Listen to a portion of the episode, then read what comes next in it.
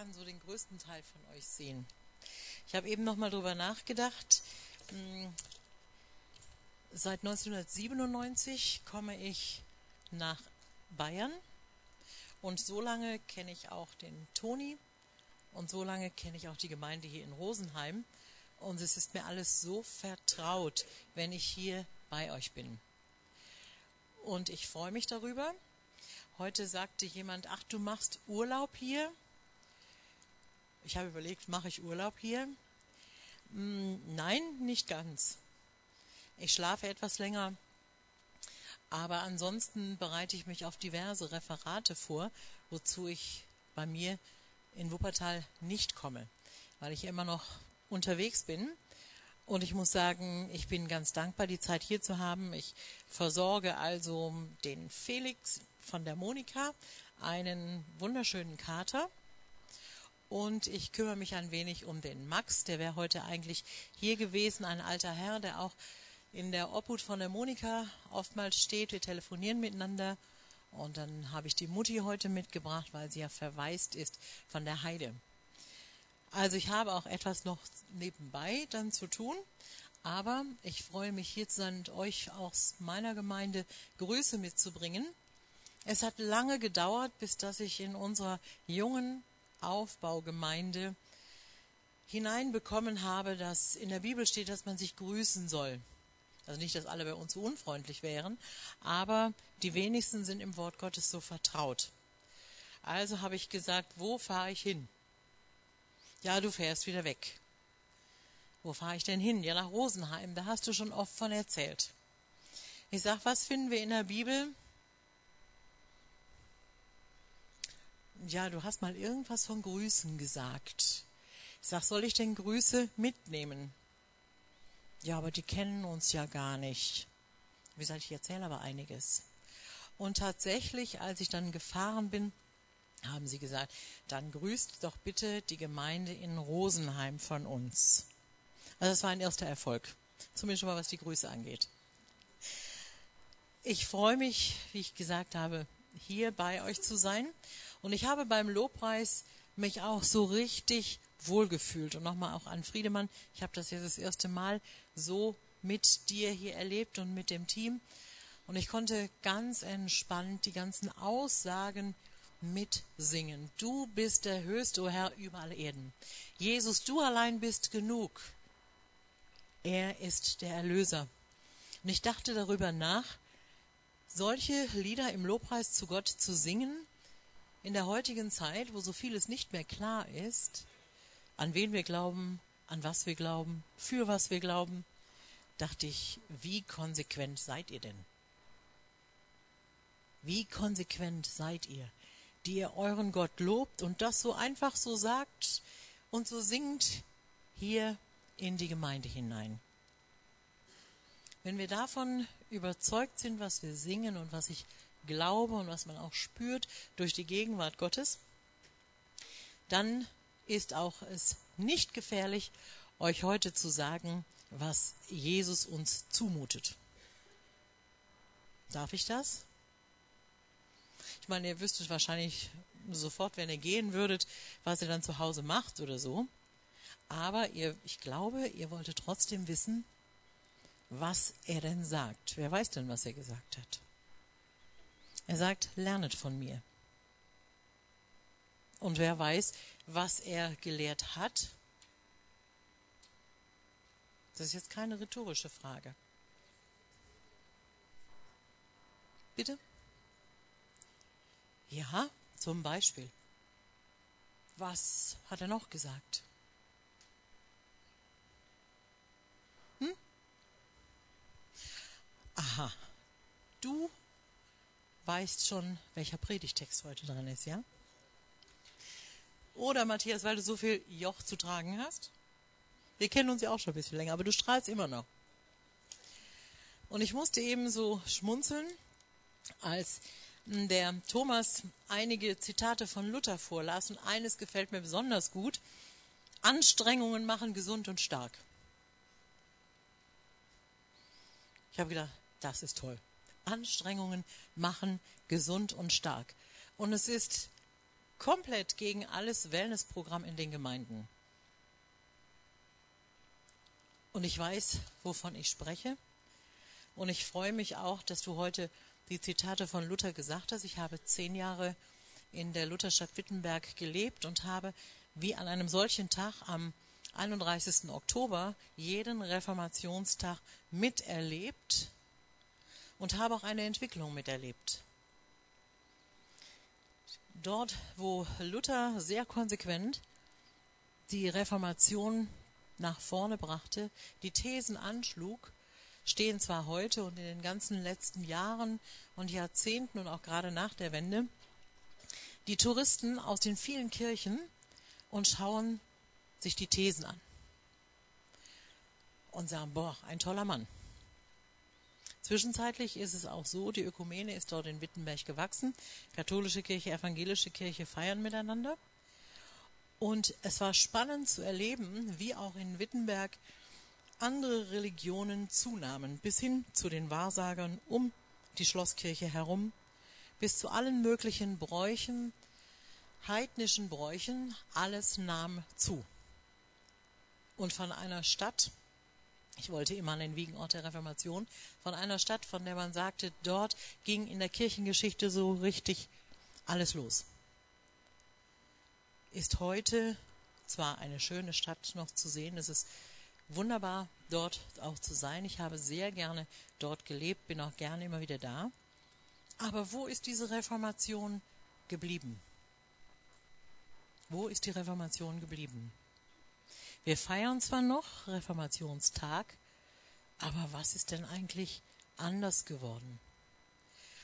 Und ich stelle die Frage auch, was ist in uns anders geworden, nachdem wir gläubig geworden sind? Hintergrund ist, auch der Bibeltext in Matthäus 11, 28 bis 30.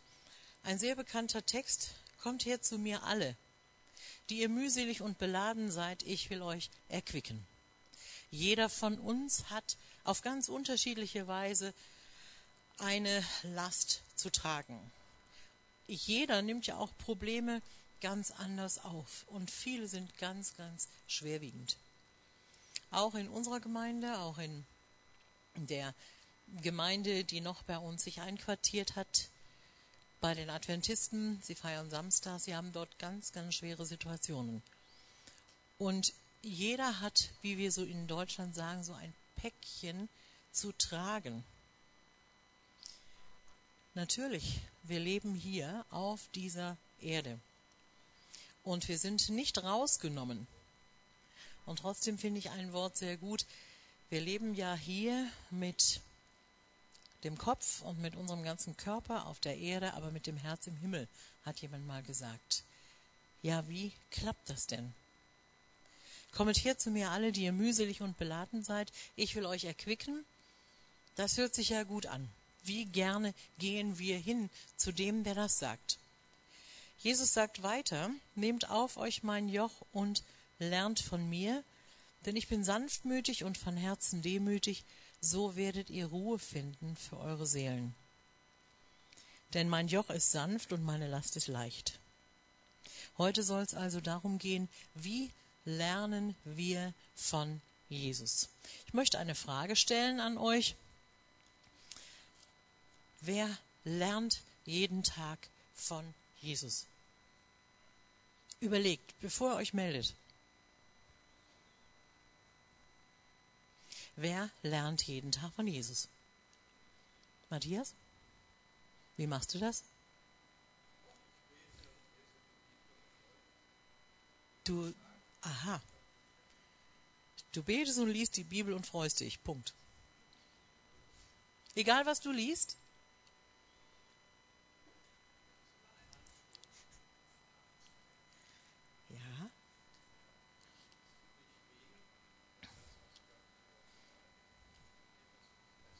Richtig.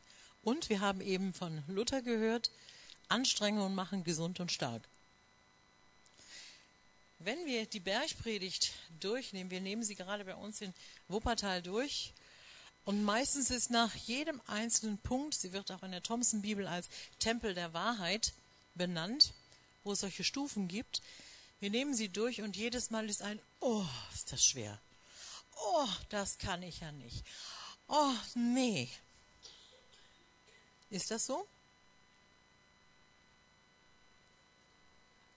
Ja.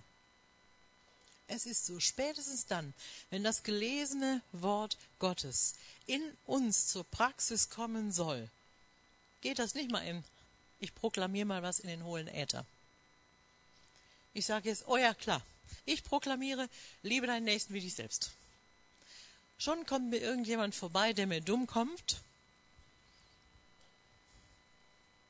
Und dann? Ich meine, vielleicht ist das bei euch ja anders. Bei mir hat sich noch nichts geändert, trotz meines fortgeschrittenen Alters. Jedes Mal, wenn die Herausforderungen des Wortes Gottes oder mit welchem Maß ihr messt, wird euch wieder gemessen werden. Spätestens, wenn mich das so richtig ins Herz trifft, kann ich zwar noch sagen, ja, guck mal, das Wort ist gut für den, für den, für den, für den. Und ich denke mal ein bisschen später wieder drüber nach, wenn es mir so richtig gut geht. Aber in der Situation lernet von mir. Und wenn mich dieses Wort Gottes direkt trifft, persönlich trifft, dann beginnen die Herausforderungen. Und das immer nur in der Praxis. 1977 habe das Buch mal mitgebracht, schrieb Professor Kohlmann, Professor für Evangelisation, dieses Buch, Die Gedanken des Meisters, lernet von mir. Ich mache keine Werbung für das Buch, weil es dies nämlich nur noch gibt und im Archiv. Es wurde vor vielen Jahren verlegt. Und dort gefiel mir ein Satz, den ich euch jetzt noch nicht vorlese. Aber mich hat dieses Buch fasziniert, lernet von mir. Ich habe es studiert, ich habe es vorwärts und rückwärts gelesen, mit allem, was dazukommt und fand das toll. Aber die Praxis hatte mich noch nicht erwischt. So richtig erwischt. Ich fand alles das, was ich las und mit der Bibel dann verglichen habe, einfach nur toll, eine herrliche Herausforderung für jeden anderen in der Gemeinde, nur nicht für mich. Ich bin ja oft, wie ihr wisst, auch in Österreich zu Seminaren und wie ihr auch wisst, mache ich gerne Umfragen. Viele eigentlich immer an noch nicht glaubende Leute. Davon habe ich euch auch eine Menge schon erzählt in den Jahren, wenn ich da war. Aber ich habe diesmal eine Umfrage gehalten an Menschen, die dort am Seminar teilnahmen. Und die habe ich gefragt. Das kann ich nicht auswendig, weil es ziemlich viele waren. Ich lese euch nur einige vor. Wir haben ein Seminar vor uns gehabt von 14 Tagen über das Studium des Johannesevangeliums. Und ich wollte jetzt die Teilnehmerinnen und Teilnehmer fragen, was erwartet ihr? Aber zunächst mal wollte ich mir ein Bild von Ihnen machen. Wen habe ich da vor mir? Ich fragte also eine Person, die sagte, ich bin 18 Jahre gläubig. Meine Fragen muss ich euch natürlich auch erstmal sagen. Wie lange bin ich gläubig? Was hat sich seitdem verändert, seitdem ich gläubig bin? Gehöre ich zu einer Gemeinde? Und was erwarte ich von der kommenden Woche? Also sprich von den Wochen, wo wir dort diese Bibelschule hatten. Also die erste Person schrieb, ich bin 18 Jahre gläubig. Wenn ich mein jetziges Leben mit meinem alten vergleiche, ist es ungefähr so, als wenn ich jetzt mit einer digitalen Empfangsanlage fernsehe und früher mit einer Zimmerantenne, die rauscht und Streifen erzeugt. Gut. Hm? Nach 18 Jahren hat die Person das festgestellt. Warum gehöre ich zu einer Gemeinde? Wie drückt sich das für mich aus? Ich tue das nur aus Gehorsam zu Gott und zu seinem Wort. Das war die Antwort, in die Gemeinde zu gehen. Und was erwarte ich von der kommenden Woche? Eigentlich nichts. Gut, ich dachte, du musst das Programm ändern. Zweite Person, ich bin 27 Jahre gläubig. Und ich habe einen gerechten und liebevollen Vater kennengelernt. Ich bin ein anderes Kind geworden. Die Gemeinde ist meine Familie. Und von der kommenden Woche will ich etwas Neues erlernen, mal nichts Langweiliges. Ich habe mir die Antworten rausgenommen. Dann sagt eine Person, ich möchte, ich bin 28 Jahre gläubig und lebe auf die Ewigkeit hin. Ansonsten lebe ich sehr wenig.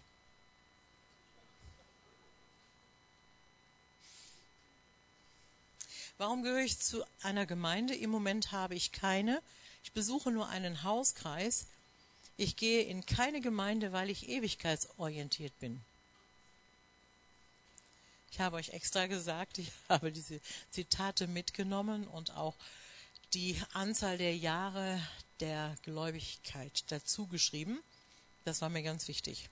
Eine andere Person schreibt, ich bin 20 Jahre gläubig, habe einen tiefen Sinn gefunden, Jesus hat mich gereinigt, in der Gemeinde finde ich Gleichgesinnte.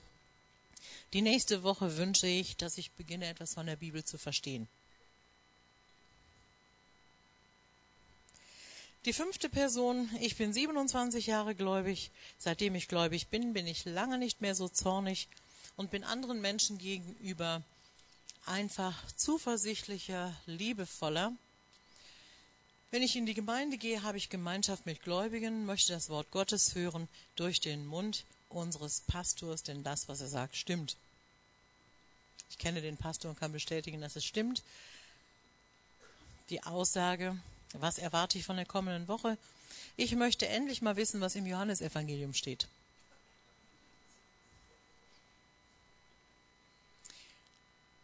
So ging es weiter. Ich habe natürlich logischerweise in unserer eigenen Gemeinde auch gefragt, was ist, da sind vier Personen von 60 bis 64, eine davon bin ich. Wir sind alle insgesamt so 30 oder mehr Jahre gläubig und dann geht es weiter mit zehn Jahre gläubig, fünf Jahre gläubig, ein Jahr gläubig und die letzten ein bis drei Monate gläubig. Und ich habe die Frage gestellt, das, was die Bibel sagt, wollen wir wissen. Und wir wollen uns herausfordern lassen. Denn wenn wir das nicht tun, werden wir dick und fett. Stimmt. Ich meine, manches Mal äh, liegt es nicht unbedingt am Bibellesen, wenn man zunimmt, aber es ist auf jeden Fall schon mal eine gute Aussage von unseren Lieben gewesen. Sie sagen, wenn so richtig das Wort Gottes an uns schrubbt. Wisst ihr hier, was Schrubben ist? Ja, genau, sagt ihr auch. Schrubben, putzen, alles raus. So richtig ans Eingemachte. Dann sind wir gesund. Wisst ihr, ich freue mich darüber, dass ich noch nicht auf so viele Menschen zurückblicken darf, die so 20, 30, 40, 50 Jahre gläubig sind und ewigkeitsorientiert denken und was weiß ich alles. Ihr Lieben, wir haben dann wunderschöne Zeiten erlebt dort in der Gemeinde. Aber ich habe überlegt, wenn die Umfrage jetzt an euch ginge. Ich tue es nicht. Dazu hätten wir auch gar keine Zeit heute Morgen. Wenn die an uns ginge, was würdet ihr sagen? Bei uns hat sich es auch so herausgestellt, dass die jungen Gläubigen, die da sind, jemanden fragen immer, wie lange bist du denn schon gläubig? Und dann geht es darum, immer vorher oder nachher. Ja?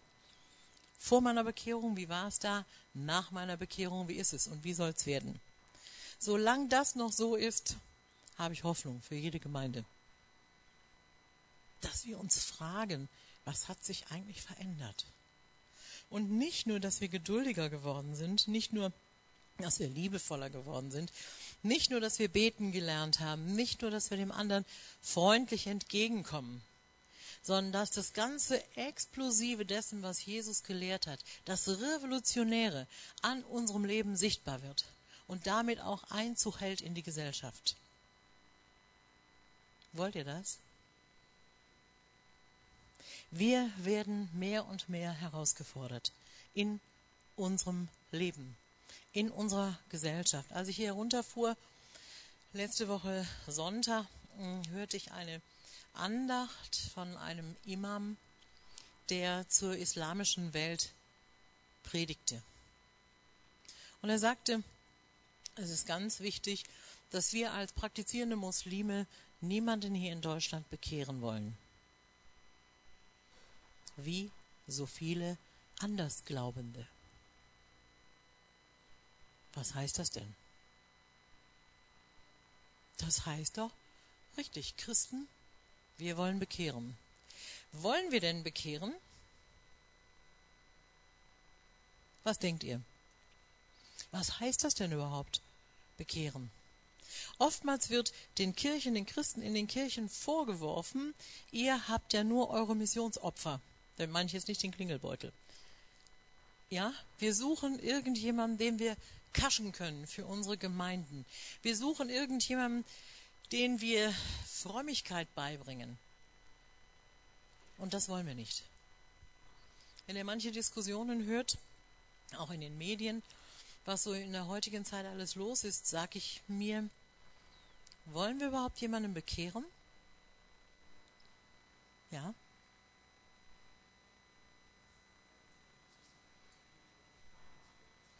Mhm. Richtig. Ja. Amen.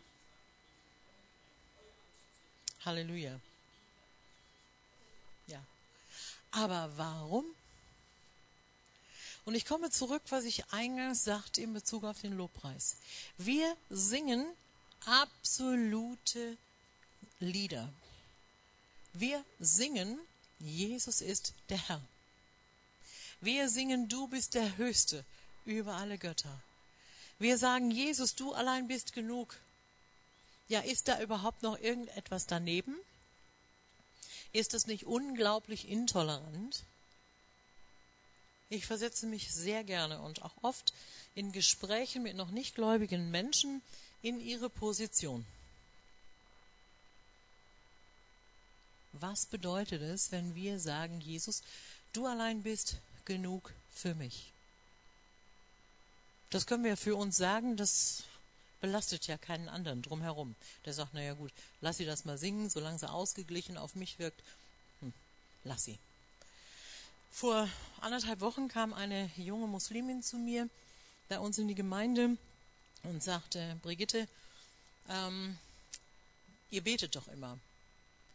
Sie ist zwischenzeitlich zum Zen-Buddhismus übergetreten und sagte, ihr betet immer und wir haben Probleme in der Familie, lasst doch mal eure Heilungsenergien rüberfließen. Ich sag gut, wir lassen die Heilungsenergien rüberfließen. Und dann sagt sie, bist du auch der Meinung? Ich sage, gut, ich spreche zwar vom Heiligen Geist, nicht von Heilungsenergien. Ach ja, sagt sie, stimmt, das ist ja richtig. Es ist ja auch egal, woran wir glauben und was wir glauben. Hauptsache, uns geht's gut. Habe ich sie in dem Glauben gelassen? Was denkt ihr? Kann ich gar nicht, sonst dürfte ich hier nicht predigen, muss ich gehen. Richtig? Aber was ist das in mir, was ist das in uns, ihr Lieben, wenn wir sagen, es gibt nur einen, der der Weg zum Vater ist? Ja, ja klar. Sind wir denn nicht alle nur so fanatisch? Gibt es da überhaupt keine andere Lücke? Nein. Ja, woher nimmst du denn diese Frechheit? Ja. Herrlich. Ich will euch ja nicht verführen zu irgendwas. Ich möchte euch herausfordern. Wenn wir sagen, Jesus ist der Herr und er ist mein Herr, dann geht es darum, auch zu tun, was er sagt dann geht es auch darum, zu lernen von ihm und sich diesen Herausforderungen des Wortes Gottes zu stellen und nicht locker zu lassen und an diesen Herausforderungen stark zu werden, weil es nichts anderes gibt. Und auf diesem Weg möchten wir möglichst viele mitnehmen. Oder? Ich stehe morgens früh auf und bete, Heiliger Geist, ich bitte dich, nimm du mich so in deine Schule und das Gebet ist intensiver geworden. Und lass mich Menschen finden, ihnen begegnen, denen ich von dir erzählen kann. Und glaub mir, es vergehen nicht viele Tage, dass ich irgendjemandem begegne, bis hin zum Postboten, bis hin zu dem, der die Pakete bringt, bis hin zu irgendwelchen Nachbarn, die null Ahnung haben von irgendetwas und auf irgendeine Art und Weise kommt es zum Gespräch. Ist das ein Bekehrungsversuch oder was ist das? Nee, hi, ja Alan, grüß dich. Richtig. Warum? Was will ich denn erreichen? Was möchte ich erreichen? Was denkt ihr? Gemeindewachstum, würde jetzt jemand sagen von uns. Unser afrikanischer Pastor wird sagen, Brigitte, Gemeindewachstum. Was möchte ich erreichen? Dass niemand verloren geht, das ist richtig. Es brennt etwas in mir.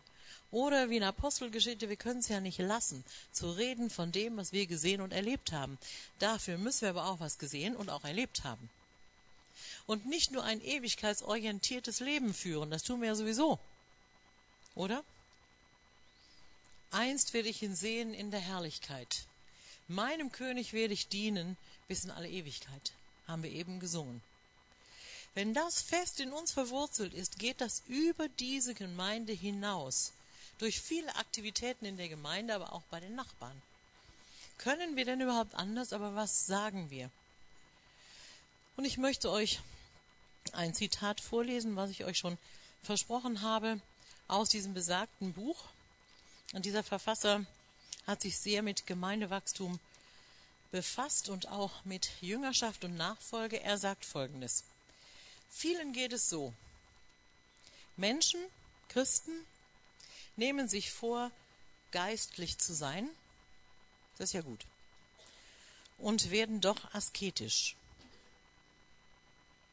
Oder aber sie bemühen sich, gesellschaftlichen Bequemlichkeiten und Vergnügungen liberal gegenüberzustehen und verlieren sich dabei in der Welt und werden zu dessen Sklaven.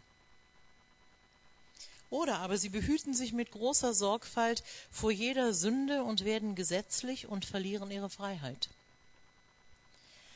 Oder aber die angenehme himmlische Freiheit nimmt sie in ihren Bann, sie neigen zu Nachlässigkeit und verantwortungslosem Leben.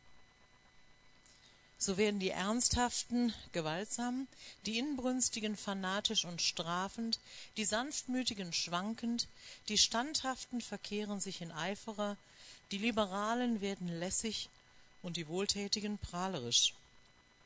Er schreibt weiter, ein vollkommenes Gleichgewicht wird, wie ich vermute, durch unsere verkehrte Natur und Erbe wohl niemals erreicht werden. Da hat er recht. Er schreibt weiter, niemand jedoch kann längere Zeit in das Angesicht Immanuels, das Angesicht Jesu schauen, ohne verändert zu werden. Und niemand kann gesund sein an seinem inwendigen Menschen, ohne das Wort Gottes zu verinnerlichen und ohne das zu lernen, was Jesus gelehrt hat. Es ist also gesund, sich mit dem Wort Gottes zu befassen. Es ist gesund, sich damit zu befassen, was Jesus gelehrt hat. Aber wie ist das denn oft? Ich höre sehr, sehr viel, oh, die hat gesagt. Ich mache es jetzt so, wie die gesagt hat. Ein Autor, ein sehr bekannter Autor und Prediger, der viele Jahre hm, irgendwelche Dienste in Deutschland und in anderen Ländern tat, ging umher und erzählte viele neue Methoden, wie man besser leben kann, wie man mit dem Glauben, der auch doch schon mal ziemlich antiquiert zu sein scheint, sich besser befreit. Wie Jesus zwar immer noch so der Mittelpunkt sein sollte und blieb, aber wie man doch ein bisschen so seine Lasten von einem religiösen Druck wegbekäme. Und ich lernte eine Frau kennen während meiner beruflichen Tätigkeit, die sagte, Brigitte, diesen Mann habe ich gehört und es hat mich völlig umgekrempelt. Ich spare für jeden Flug damit ich überall dahin fliegen kann, wo er ist. Ich bin bei jeder Veranstaltung. Ich sage bei meinem Arbeitgeber, ich brauche Urlaub, um ihm nachzufliegen. Und dann sitze ich zu seinen Füßen und lausche. Und ich sage, sag mal, darf ich dich mal fragen, wie alt du bist? Und wie lange gläubig? 20 Jahre bin ich gläubig, sagt sie. Und ich bin jetzt zu Ende 40. Ich sage, und? Wo ist deine Motivation? Das kann ja sein, ne? So Ende 40. Will er keinem zu nahe treten? Toll aussehender Mann zu seinen Füßen zu sitzen, Macht ja nichts, man geht davon aus, die Füße sind auch gewaschen. Aber was tat sie? Sie gab alles, was sie hatte. Alles, was sie hatte, und flog diesem Mann nach. Nein, sagte sie, das, was er lehrt, das bewegt mein Herz. Ich werde geistlich gesund und vieles, vieles mehr. Ihr Leben endete nicht so sehr schön. Sie scheint recht verwirrt. Ich las letztens einen Rundbrief und war tief erschüttert. Wenn wir auf das achten, was Jesus lehrt, werden wir nicht psychisch abgedreht. Wir haben zwar das ein oder andere auch mal an körperlichen Dingen, aber immer mit der Aussicht auf, dass Jesus heilen kann und auch heilen will. Und wir bleiben für andere glaubwürdig, ihr Lieben. Wir werden keine abgedrehten Spinner. Und Paulus sagt auch zu Vorbildern, das Ende ihres Glaubens schaut an. Viele Menschen, die uns serviert werden über die ganzen letzten Jahre, egal in welcher Form, Männer wie Frauen oder was auch immer, wir kennen ihr Leben nicht und manche sind auch gefallen. Jesus fällt nicht. Wenn wir das tun, was er sagt und was er gelehrt hat, bleiben wir gesund und glaubwürdig auch für andere. Wenn wir uns dann mit ihm auseinandersetzen, mit dem auseinandersetzen, was er gelehrt hat, dann setzen wir uns mit uns selbst erst einmal auseinander. Du hast eben gesagt, nehmt einander an oder liebt einander. Daran wird jedermann erkennen, dass ihr meine Jünger seid. Wenn ich aber hingehe und über den anderen rede und schwätze und sage, was ist denn das für eine Nuss?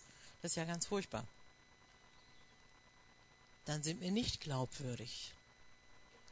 Ich habe gleich etwas vorbereitet, wo einige von uns Bibeltexte lesen, von, auch aus der Bergpredigt.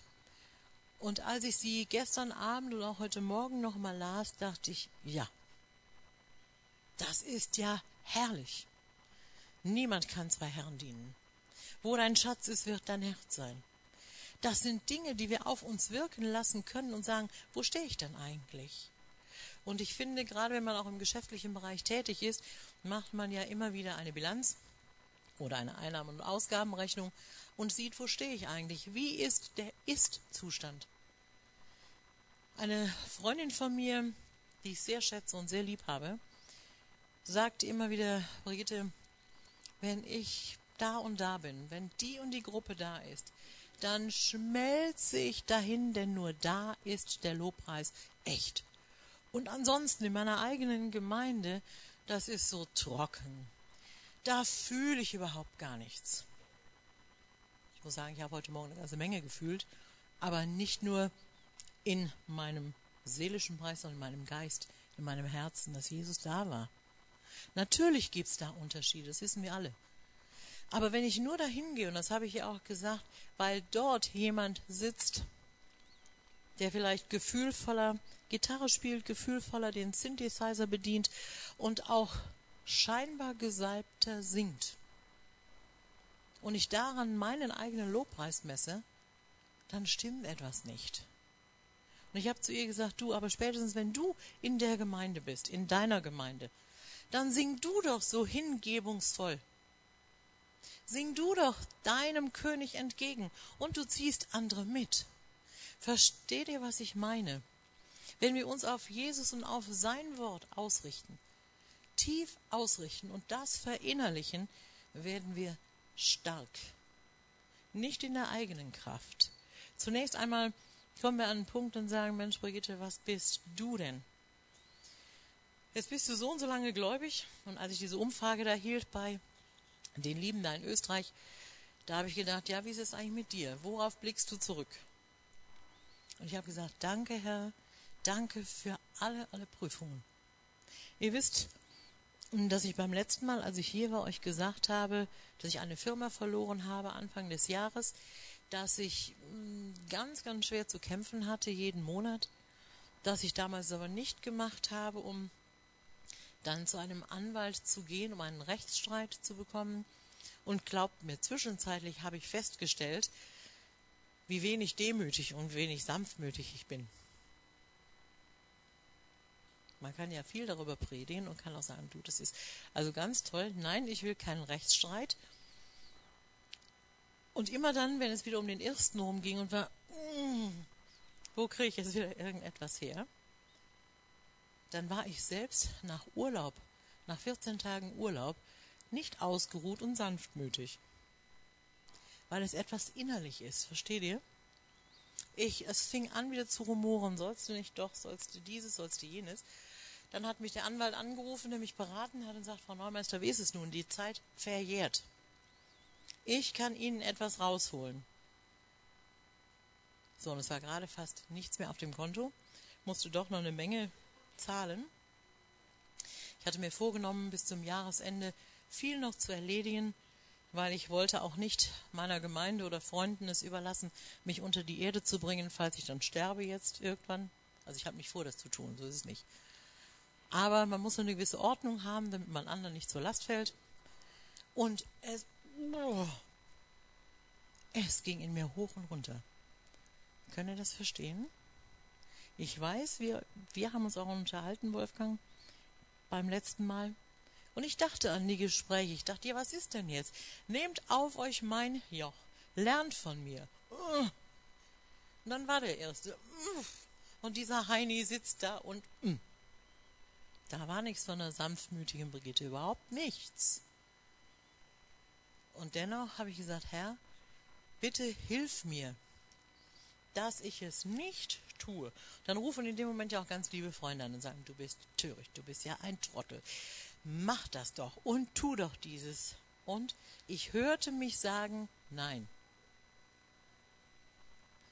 Als ich Nein gesagt hatte zu dem nochmaligen Angebot des Anwalts, kriegte ich Anrufe, zwei Anrufe von Firmen, die sagten, Frau Neumeister, wollen Sie nicht für uns reisen? Jetzt kann ich mich zwischen zweien entscheiden. Dann rief einer an und sagte, hör mal, wir wollen dich finanziell unterstützen, dann brauchst du gar nicht mehr reisen. Dann habe ich gesagt, das ist ganz toll. Ich lege hier jetzt den Telefonhörer daneben, habe mich hingekniet, habe gesagt, Herr, was mache ich denn jetzt? Und ich dachte, Gott sitzt im Himmel und sagt, ha, guck an, Mädel, was hast dich so aufgeregt? Hast du immer noch nichts kapiert? So werdet ihr Ruhe finden für eure Seelen. Meine Seele war nicht ruhig. Sie war uh, aufgebracht. Hätte am liebsten meinem Temperament gemäß ne, die Möbel gerade gerückt. Mal ganz vorsichtig auszudrücken.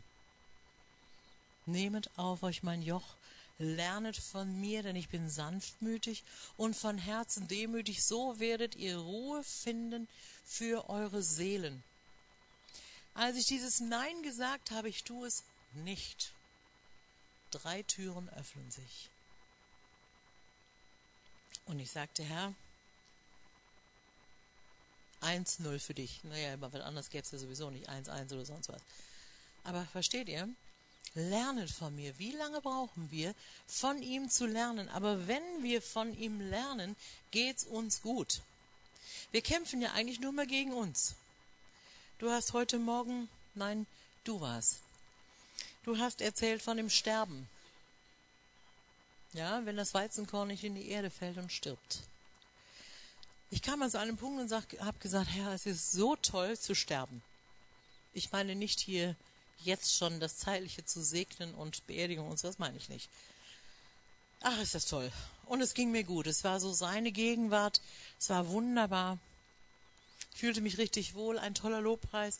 Wunderbare stille Zeit. Ach, ist das toll. Hat nicht lange angehalten. Als der Alltag kam. Wenn dich einer auf die rechte Wange schlägt, halt ihm auch die andere hin. Gut, ich bin kein Typ, der prügelt. Ja, aber es gibt ja auch andere Arten und Weisen, wo man sich auseinandersetzt. Und dann die andere Wange hinzuhalten.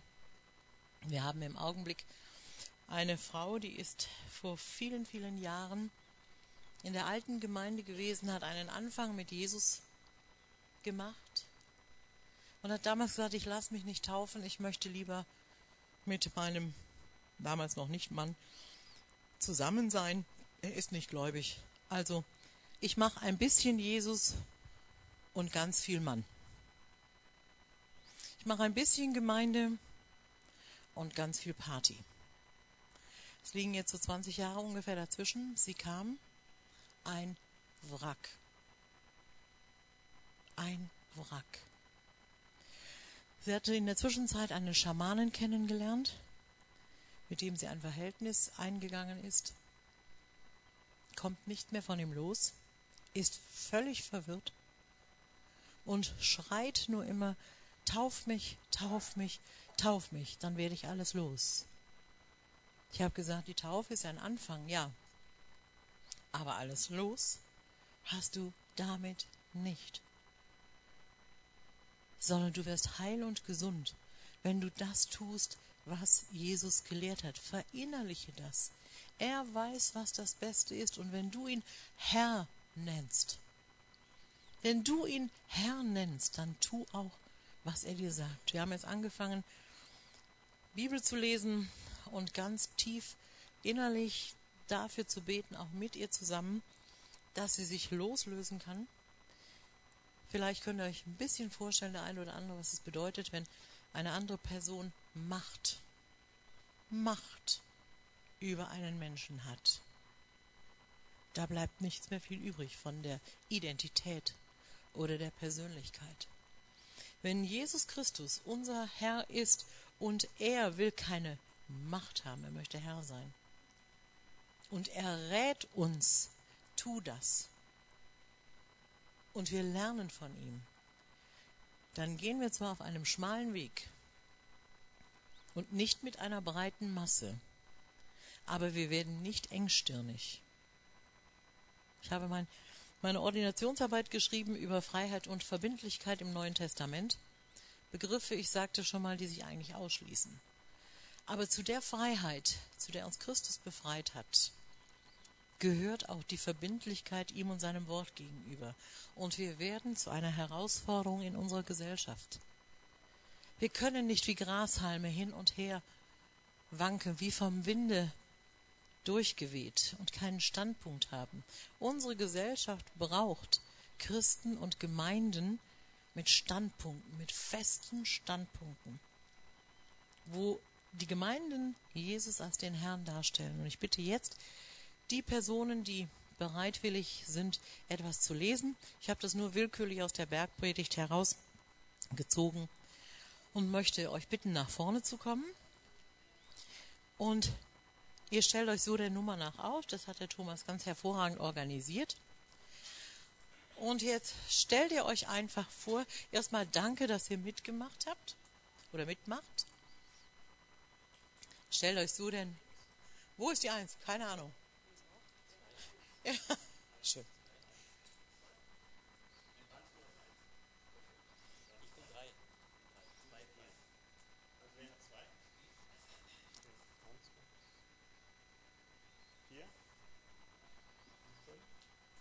Hi.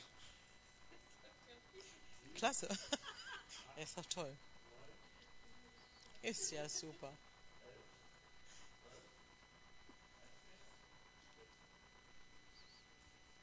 Schön. Und ich stelle mich jetzt mal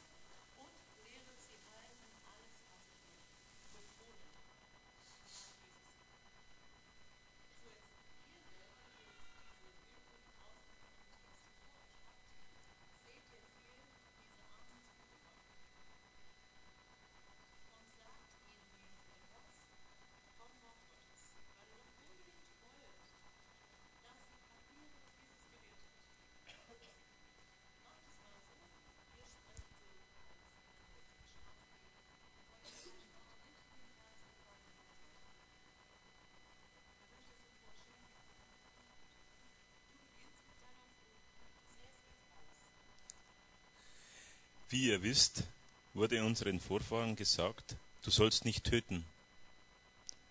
Wer aber einen Mord begeht, muss vor ein Gericht. Doch ich sage euch, schon wer auf seinen Bruder zornig ist, den erwartet das Gericht. Wer zu seinem Bruder sagt, du Idiot, der wird vom obersten Gericht verurteilt werden. Und wer ihn verflucht, dem ist das Feuer der Hölle sicher.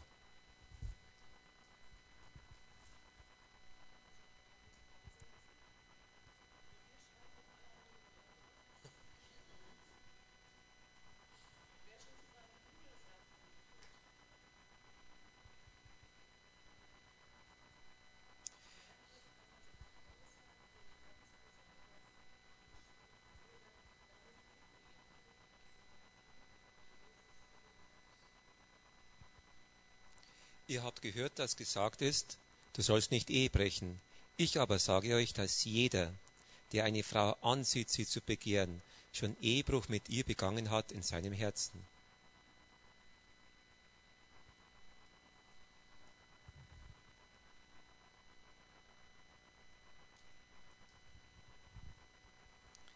Wiederum habt ihr gehört, dass zu den Alten gesagt ist, du sollst nicht falsch schwören, Du sollst aber dem Herrn deine Eide erfüllen. Ich aber sage euch, schwört überhaupt nicht, weder bei dem Himmel, denn er ist Gottes Thron, noch bei der Erde, denn sie ist seiner Füße Schiemel, noch bei Jerusalem, denn sie ist des großen Königs Stadt.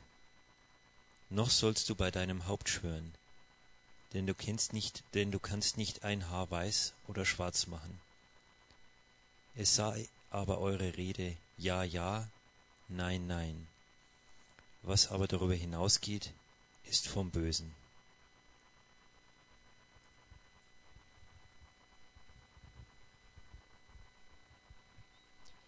Ihr habt gehört, dass gesagt ist, Auge um Auge und Zahn um Zahn.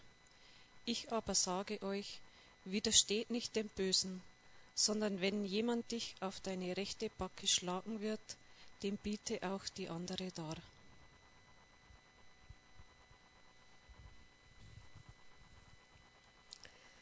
Ich aber sage euch, liebt eure Feinde und betet für die, die euch verfolgen, damit ihr Söhne eures Vaters seid, die in den Himmel, der in den Himmeln ist. Denn er lässt die Sonne aufgehen über Böse und Gute und lässt regnen über Gerechte und Ungerechte.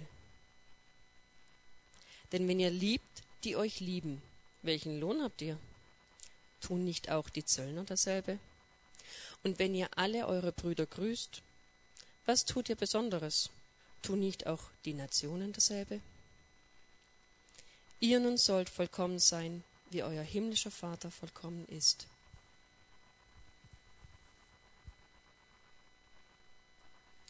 Habt Acht auf eure Frömmigkeit, dass ihr die nicht übt vor den Leuten, um von ihnen gesehen zu werden. Ihr habt sonst keinen Lohn bei eurem Vater im Himmel. Und wenn ihr betet, sollt ihr nicht plappern wie die Heiden, denn sie meinen, sie werden erhört um ihrer vielen Worte willen. Denn wenn ihr den Menschen ihre Vergehungen vergebt, so wird eure, euer himmlischer Vater auch euch vergeben. Wenn ihr aber den Menschen ihre Vergehungen nicht vergebt, so wird euer Vater auch eure Vergehungen nicht vergeben. Ihr sollt euch nicht Schätze sammeln auf Erden, wo sie die Motten und der Rost fressen und wo die Diebe einbrechen und stehlen. Sammelt euch aber Schätze im Himmel, wo sie weder Motten noch Rost fressen und wo sie die Diebe und wo die Diebe nicht einbrechen und stehlen. Denn wo dein Schatz ist, da ist auch dein Herz. Niemand kann zwei Herren dienen. Entweder wird den einen hassen und den anderen lieben, oder er wird dem einen treu sein und den anderen verachten.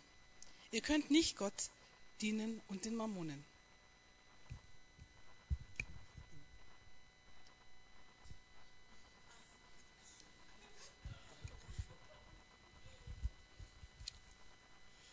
Vom Richtfest. Richtet nicht, damit ihr nicht gerichtet werdet. Denn nach welchem Recht ihr richtet, werdet ihr gerichtet werden und mit welchem Maß ihr messet, wird euch auch gemessen werden.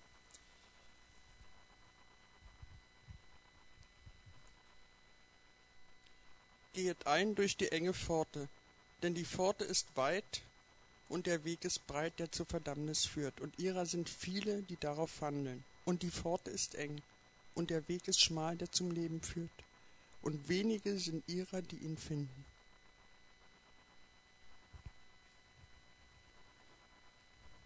Es werden nicht alle, die zu mir sagen, Herr, Herr, in das Himmelreich kommen, sondern die den Willen tun meines Vaters im Himmel.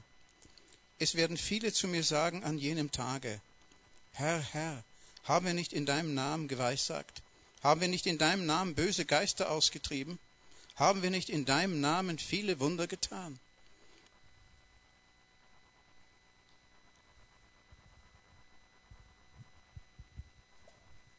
Jeder nun, der irgend diese meine Worte hört und sie tut, den werde ich einem klugen Mann vergleichen, der sein Haus auf den Felsen baute. Und der Platzregen fiel hernieder, und die Ströme kamen, und die Winde wehten und stürmten wider jenes Haus.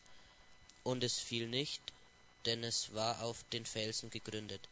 Und jeder, der diese meine Worte hört und sie nicht tut, den wird einem törichten Manne verglichen werden, der sein Haus auf den Sand baute. Und der Platzregen fiel hernieder, und die Ströme kamen und die Winde wehten und stießen an jenes Haus, und es fiel, und sein Fall war groß.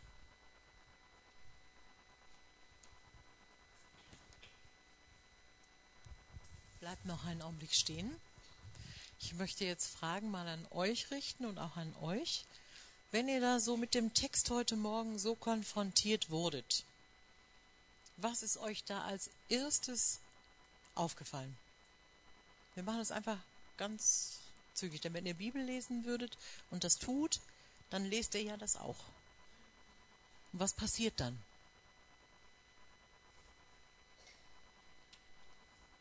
Sagt mal ganz, ganz kurz eure Meinung dazu. Egal, wer anfangen will.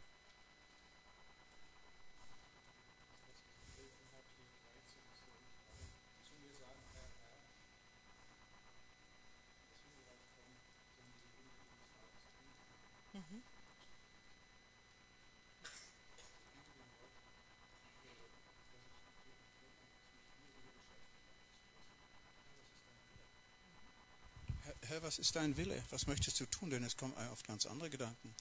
Geh da rechts weg, mach das so. Das erlebe ich immer wieder. Und äh, Gott gibt immer wieder Kraft, weil er sagt, du bist ein Überwinder. Und das geschieht auch durch äh, ihn zu lieben. Und das ist so ein, das ist der Punkt. Wo sind meine Motive? Wo ist mein Herz? Wenn das nicht stimmt, dann ist alles umsonst Heu und Stroh. Und ich bin nicht mehr 50 und ich möchte wirklich, dass nicht alles abgebrannt wird, was in meinem Leben irgendwo Werte gekriegt hat oder was ich getan habe. Dass ich blank und bloß vor dem Herrn stehe, sondern er wünscht sich nicht zu sagen, gut gemacht, treuer Diener.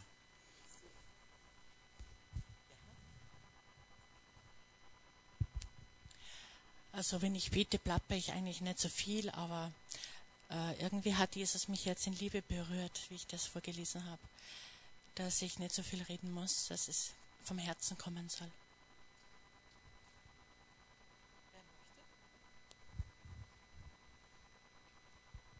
Wenn es darum geht, eine Frau anzuschauen und nichts zu begehren, in keinster Weise, so als Christ mit nach 20 Jahren weiß ich, ich kenne Jesus und kenne die Möglichkeiten, die man seine Gedanken verändern kann und ihm hinlegen.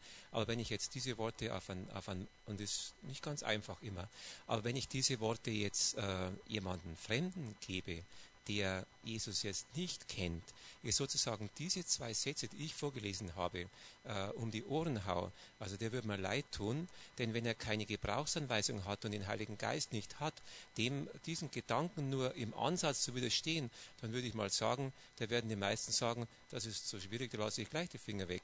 Und darum finde ich es sehr wichtig, wenn man das hört, dass man auch äh, gerade für Leute, die jetzt nicht gläubig sind, Jesus nicht wirklich kennen, denen auch Schützenhilfe geben muss und es erklären muss mit Geduld und, und auch wirklich mit Engagement. Ansonsten könnte das ganz gerne ins Gegenteil umschlagen.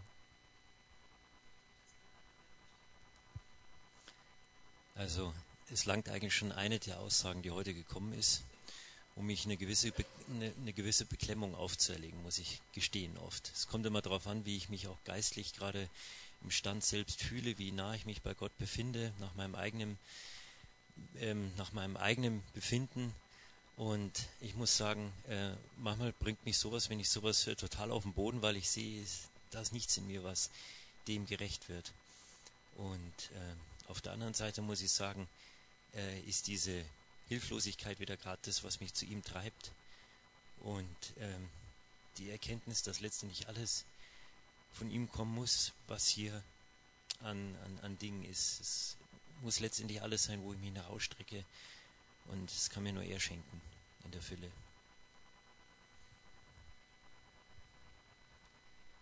Ähm, ja, also das, was mir so bei meinem Vers oder bei den anderen, die ja vor Gott gerecht zum Stehe, also aus eigener Kraft, ist einfach vollkommen unmöglich.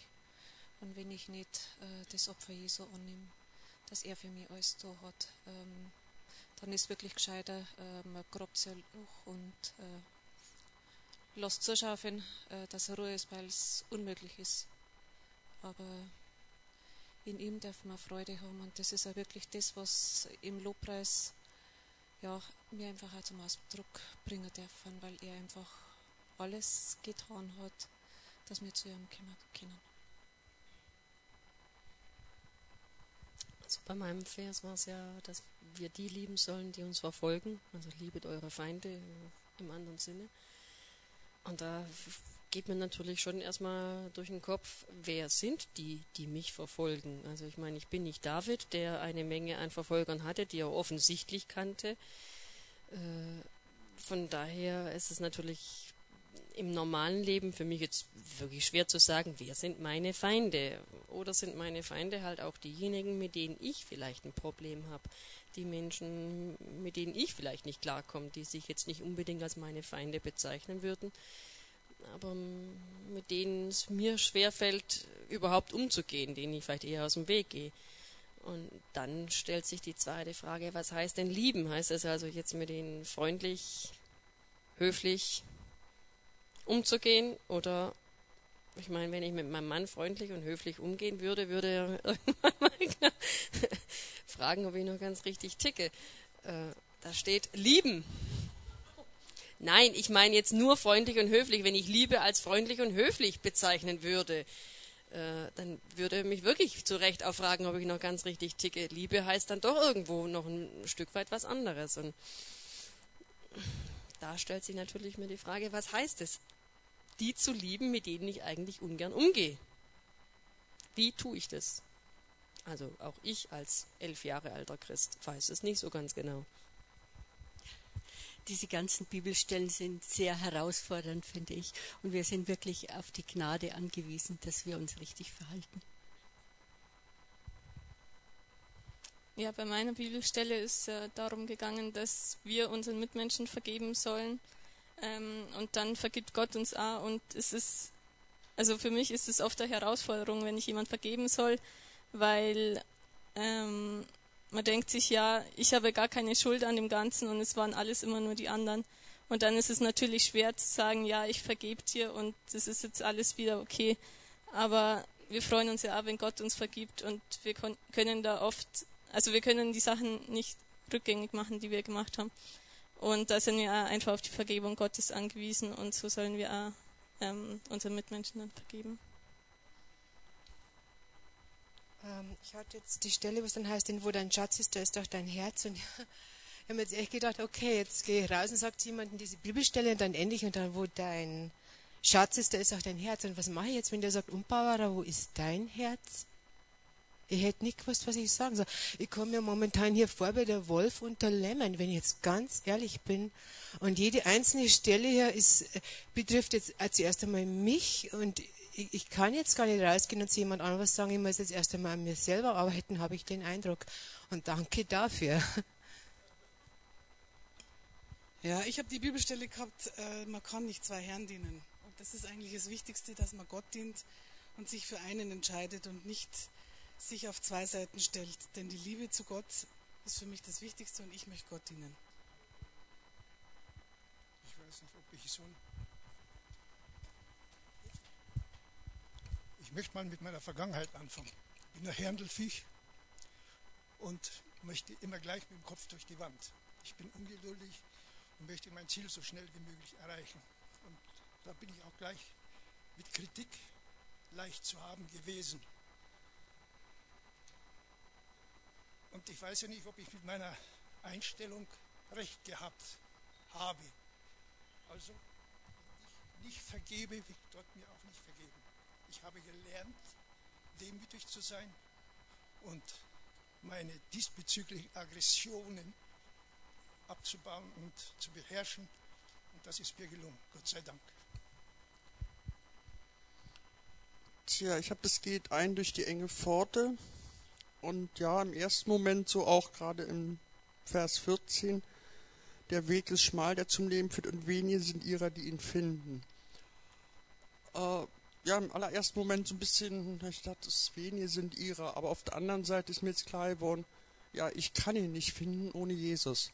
Einfach nur mit ihm und nur aus seiner Kraft. Alleine, ich denke jetzt auch so passiert es immerhin, dass man mal den Weg verlässt, aber ich denke, dann ist es wichtig, dass Jesus, was Jesus für uns getan hat. Und er hat wirklich, wir müssen einfach nur zu ihm geben, um Vergebung bitten, Buße tun. Und er hilft uns auch wieder auf dem Weg zurück. Und dass wir da bleiben, das schaffen wir nur durch ihn allein, durch nichts anderes. Und dafür sei Dank.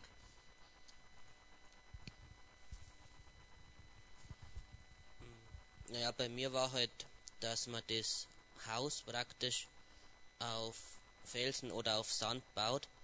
So ist halt einfach, dass man alle Entscheidungen, alles, was man halt im Leben macht, praktisch auf Gott begründen muss, weil sonst ist, wie wenn der Regen kommt und es steht auf dem Sand, dass dann einfach alles wieder zusammenfällt. Ich möchte euch ganz herzlich danken. Ihr dürft ihr Platz nehmen. Ganz herzlichen Dank.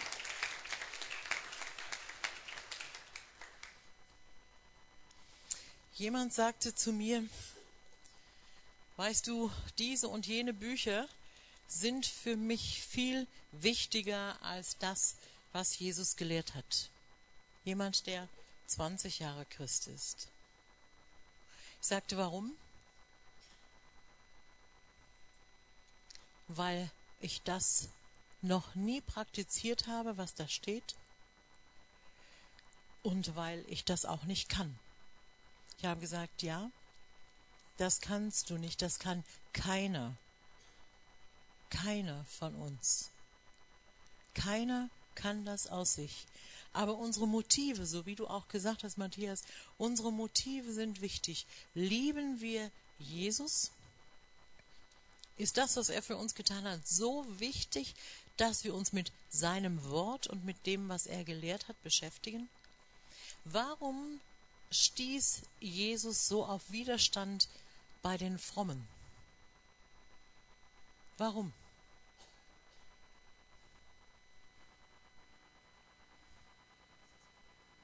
Weil er ihre Herzenshaltung demaskiert. Wenn Jesus uns mit diesem Wort trifft, mit dem, was ihr heute willkürlicher bekommen habt, und wir lesen so die Bibel, wenn ich da sage, Herr, oh, wo mein Schatz ist, wird mein Herz sein.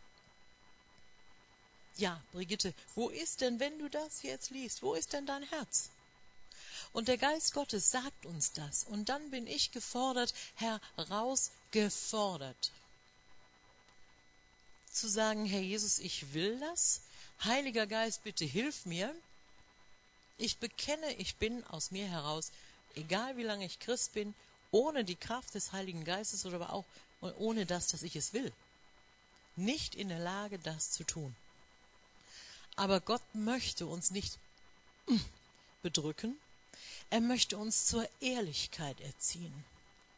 Deshalb Bergpredigt, Tempel der Wahrheit. Wenn wir mit Jesus umgehen, gehen wir mit der Wahrheit um. Wenn du heute Friedemann eingeladen hast zu den Männern, geht es ja nicht nur für die Männer, sondern für die Frauen, auch für die Gemeinden, authentisch zu sein in ihrem Christsein.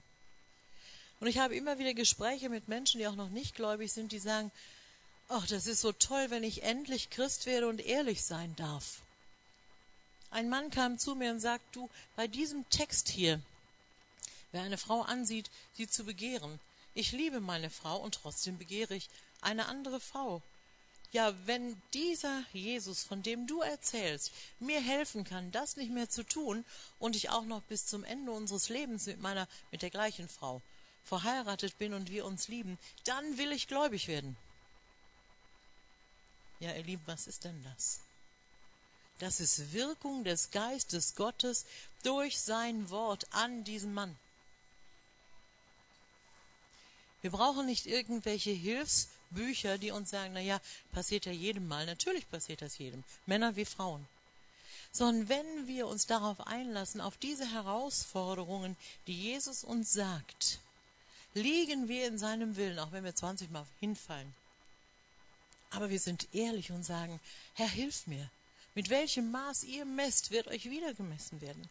Hier des, der eine Satz, nachdem du es vorgelesen hast, das letzte, da steht sehr eindeutig, und es begab sich nach dem Hausbau, als Jesus diese Rede vollendet hatte, dass sich das Volk entsetzte über seine Lehre.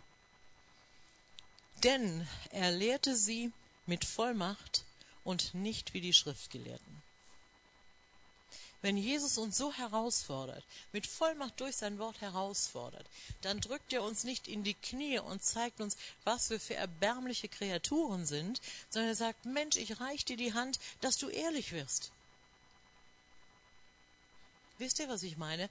Und wenn wir ehrlich sind, dann ist Freude in uns dann kann der Teufel nicht auf irgendeine Art und Weise kommen und sagen, guck mal, wie fromm du bist. Aber an dem Punkt, da hakt's doch ein bisschen, oder?